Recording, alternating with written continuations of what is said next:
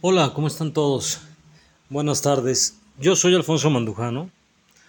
Soy el director de una agencia de mercadotecnia especializada en el sector industrial y, y, en este momento quiero platicar con todos acerca de un tema que a veces es importante dentro de manejo estratégico de diferentes acciones de marketing que queremos implementar en el sector.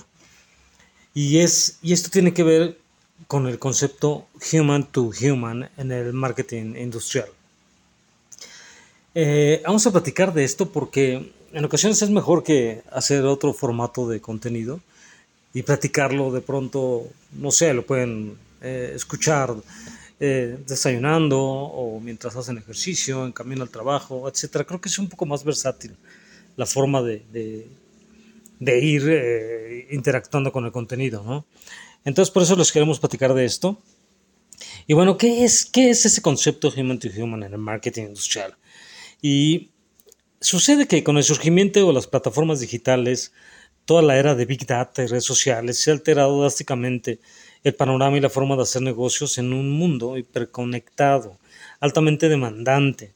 En los últimos años, el paradigma de los modelos de negocio ha sido el de B2B y B2C. Pero en la actualidad, el mayor valor está en el entendimiento humano y por ende el movimiento hacia ese human to human. Los clientes en este escenario dejan de ser pasivos en su comportamiento y desconocidos para las empresas.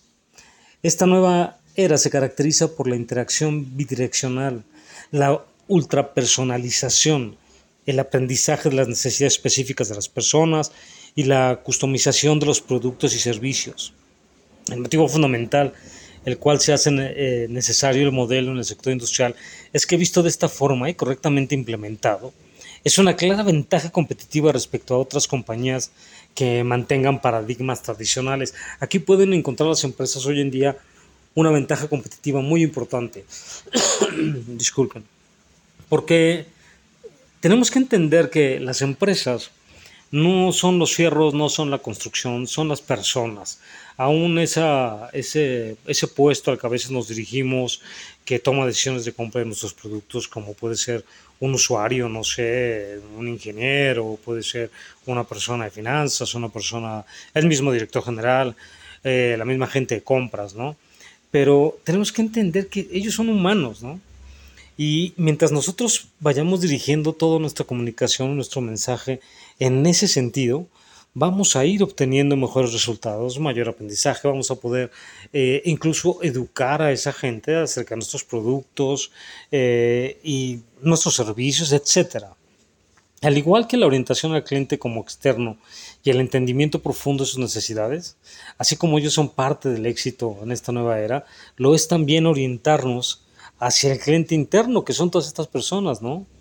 Es decir, en esta perspectiva, los empleados, pensados como si fueran clientes, con las mismas particularidades y consideraciones que aquellos que son externos.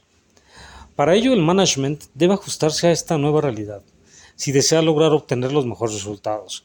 Este movimiento hace que las empresas con mayores posibilidades de éxito sean aquellas que propongan a las personas y que pongan a estas personas primero en el análisis para la toma de decisiones. Eh, en definitiva, las personas son las que hacen que las cosas sucedan y lo tenemos que entender así. Son la única fuente de ventaja competitiva que nos es, que nos es posible de imitar y replicar desde este posicionamiento, el management y el liderazgo deben estar alineados en una perspectiva situacional adaptada al entorno y que entiendan que no hay una sola forma de hacer las cosas. Integrando todas estas miradas y se puede pensar en una forma de, de gestión centrada en el human to human. En el modelo de gestión basado en las personas, las acciones de las compañías se deben diseñar teniendo en cuenta lo que viven y sienten cada uno de sus clientes, tanto externos como los clientes internos, porque esa comunicación, como bien mencionábamos hace rato, que es bidireccional, tiene que partir desde el cliente interno, que es nuestro colaborador, debe, eh, debemos entender qué es lo que pasa por, por su mente, por sus emociones, para que entonces él pueda transmitir lo que nosotros queramos a nuestro cliente externo.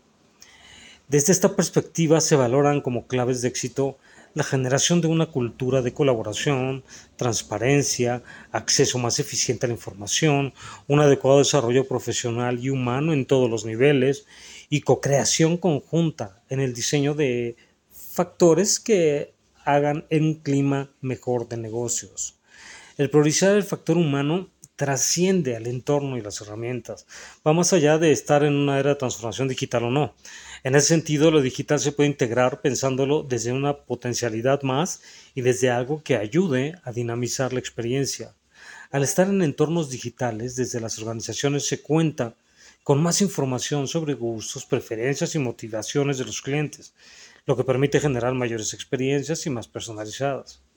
Asimismo, el uso de herramientas digitales abre el abanico de posibilidades de innovar en prácticas tradicionales como ventas, educación, gestión, etc., logrando generar una mejor experiencia de usuarios y de fidelización en sus propias necesidades.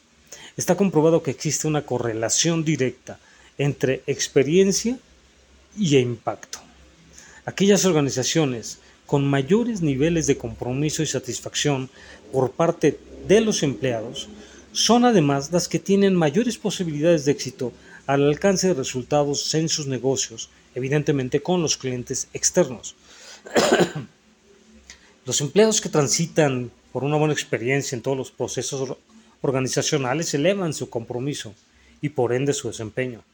Y esto lleva a un mejor servicio al final con los clientes. El human to human se debe adaptar a los procesos de comunicación, siendo cercanos, accesibles con el cliente. Aunque se centra en la comercialización de productos, este modelo busca eliminar la distancia entre un vendedor y un comprador. La publicidad y mensajes carentes de sentido y llenos de palabras vacías dan lugar a un lenguaje y acciones menos acogedoras y cercanas con el cliente. Con base a esto podemos reconocer que muchas veces las empresas, incluso nosotros mismos, olvidamos que establecemos contacto con personas, con personas, más que una relación empresa-empresa. Espero que, esto eh, podamos haberlo explicado bien para denotar en la importancia que, tiene de verdad establecer líneas de comunicación y, enfoques más hacia el ser humano, no hacia una empresa que es algo a veces etéreo, algo que no podemos tocar, que no podemos ver ni sentir. En cambio, si lo enfocamos como tiene que ser, porque todas las empresas están conformadas por seres humanos, si lo enfocamos así, que nos vamos a dirigir a un ser humano que tiene emociones, que tiene sentimientos, que tiene formas de pensar, que puede hoy haber tenido un mal día o no. Si lo vemos de esa forma y en base a eso creamos una estrategia clara de comunicación, de contacto, créanme que va a ser muchísimo más eficaz cualquier tipo de táctica o estrategia que desarrollemos hacia nuestros clientes. Espero que les haya, que, les haya gustado este, este tipo de, de artículo y que pueda serles de valor. Y mientras, bueno, pues seguiremos por aquí transmitiendo algunos otros temas de este tipo que puedan ayudarles a su gestión. Muchas gracias, que estén muy bien. Hasta luego.